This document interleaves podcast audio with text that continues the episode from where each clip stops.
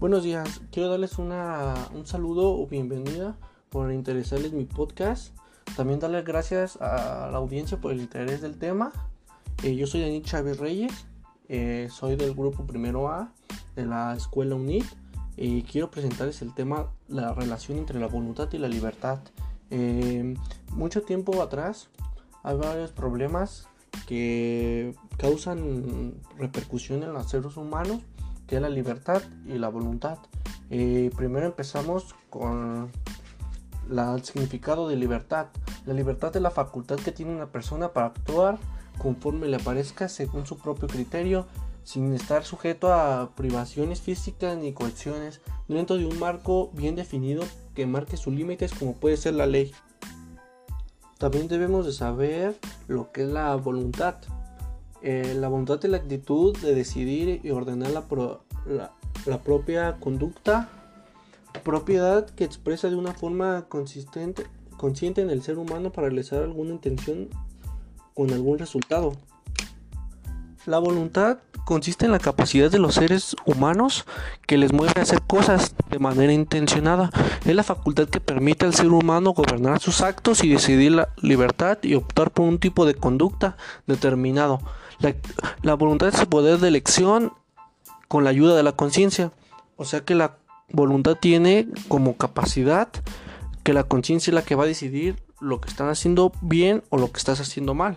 O sea, un ejemplo, tú qué vas a hacer bien o qué vas a hacer mal va de la mano con la libertad y la voluntad.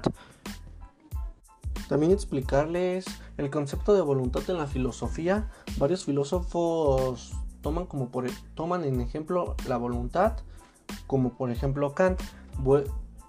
Para él eh, su concepto se presenta en, la, en el valor fundamental como apetito en el intelectual, la capacidad de decisión propia o aún dotado de inteligencia y capaz de autodeterminarse a sí mismo de las ideas.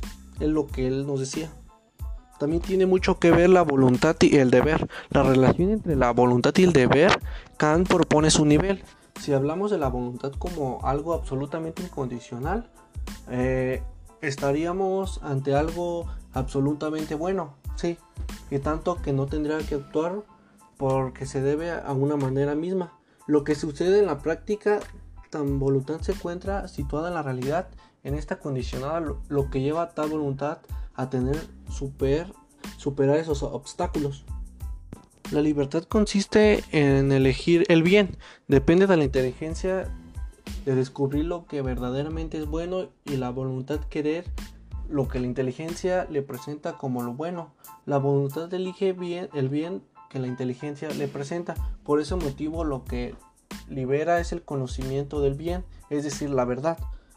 Eh, buscar la, la, relación entre la voluntad y la libertad es con el fin que nos dan, o sea, que lleva de nada más tiene un tiene como ejemplo, o sea, una capacidad de ir por por la verdad.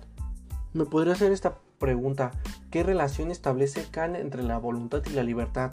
Según lo que nos dice ese filósofo, si bien a sus principales obras morales Kant atribuye un carácter libre tanto a la voluntad como el árbitro, en la metafísica de las costumbres establece una distinción explícita entre ambos términos y que afirma que la voluntad no puede llamarse libre, pues solo cabe considerar un libre albedrío. También se meten los temas de lo que influye la voluntad en mis acciones, con lo que hablábamos de la libertad. La voluntad es fundamental para el ser humano, pues dota la capacidad de llevar a cabo acciones contrarias a las tendencias inmediatas del momento. Sin voluntad no puede lograr algunos objetivos planeados. Y aún así, como hablábamos de la voluntad, tiene que ver con la libertad. La libertad, como lo decíamos, para el filósofo, eh, la libertad es el, derecho sagrado e inexpresible de todos los seres humanos poseen la libertad. Es la facultad de obrar según su voluntad. O sea, si no hay voluntad, no va a haber libertad. Y tanto como libertad, no puede haber voluntad. Pues mi conclusión sería la, lo que estábamos hablando sobre lo, la que es la libertad y la voluntad, es de que tienen mucho que ver, están entrelazados. Eh, pues cada ser humano, como lo decía, él piensa para luego existir. Em, como decía de la libertad y la voluntad, sin libertad no hay voluntad y sin la voluntad no hay libertad. O sea, una va de la mano o están entrelazadas. Y esa sería mi conclusión. Gracias a todos por los que quieran escuchar mi podcast. Y hasta la próxima.